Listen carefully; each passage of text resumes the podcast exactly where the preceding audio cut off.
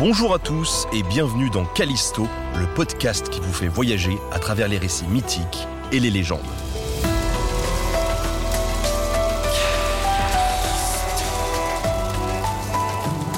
Aujourd'hui, la vie tumultueuse du dieu Vulcain.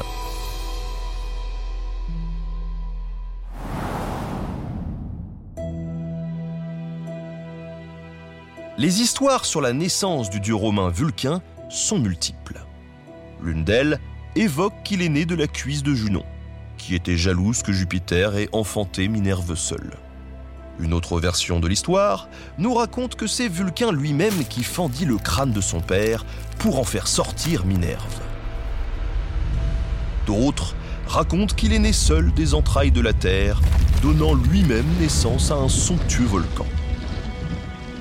Quoi qu'il en soit, ces histoires s'accordent toutes pour dire de lui qu'il était un enfant rejeté et incompris, et cela à cause de son infirmité.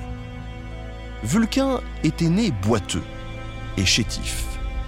Prise d'horreur en voyant son fils ainsi fait, Junon n'eut aucune pitié et le jeta à la mer pour ne plus avoir à se préoccuper de lui. Le pauvre enfant fut recueilli par les Néréides, les nymphes de la mer. Elles prirent soin de lui et enseignèrent à l'enfant l'art de transformer les métaux en bijoux et en objets précieux, ce que Vulcain adorait faire.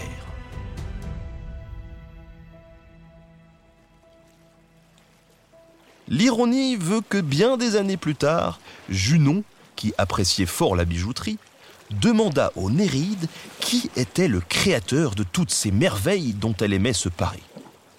Les Néréides ne dirent rien et guidèrent Junon jusqu'à la grotte où Vulcain vivait. Surprise, le créateur n'était autre que son fils Vulcain, celui-là même qu'elle pensait avoir tué il y a quelques années. Rancunier, Vulcain forgea un magnifique trône d'or pour sa génitrice.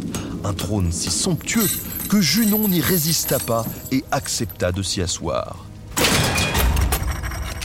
Sur le piège se referma. Et un mécanisme composé d'étaux se serra pour qu'elle ne puisse plus en sortir. Junon était piégée.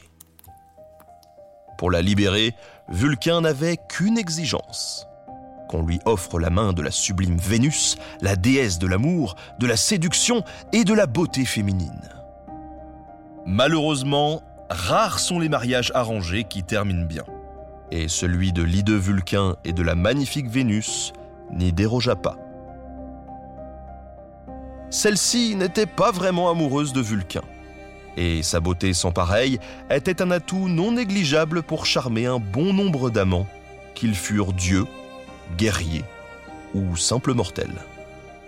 C'est aux côtés de Mars, le dieu de la guerre, que Vulcain la surprit un jour.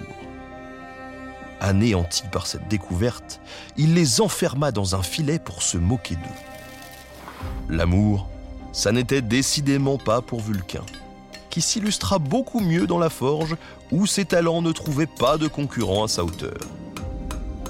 Vulcain fut par exemple le créateur de plusieurs armes légendaires, comme celle d'Achille ou d'Énée.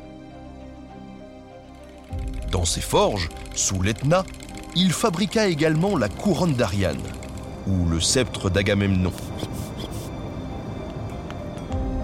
Quoi que Junon en dise, certes la force de son fils n'était effectivement pas sa beauté, mais son intelligence et son don pour l'artisanat en faisaient un dieu unique.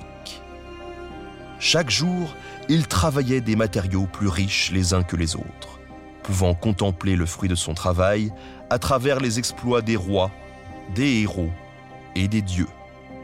Une belle revanche pour celui qui jadis fut rejeté par sa propre mère.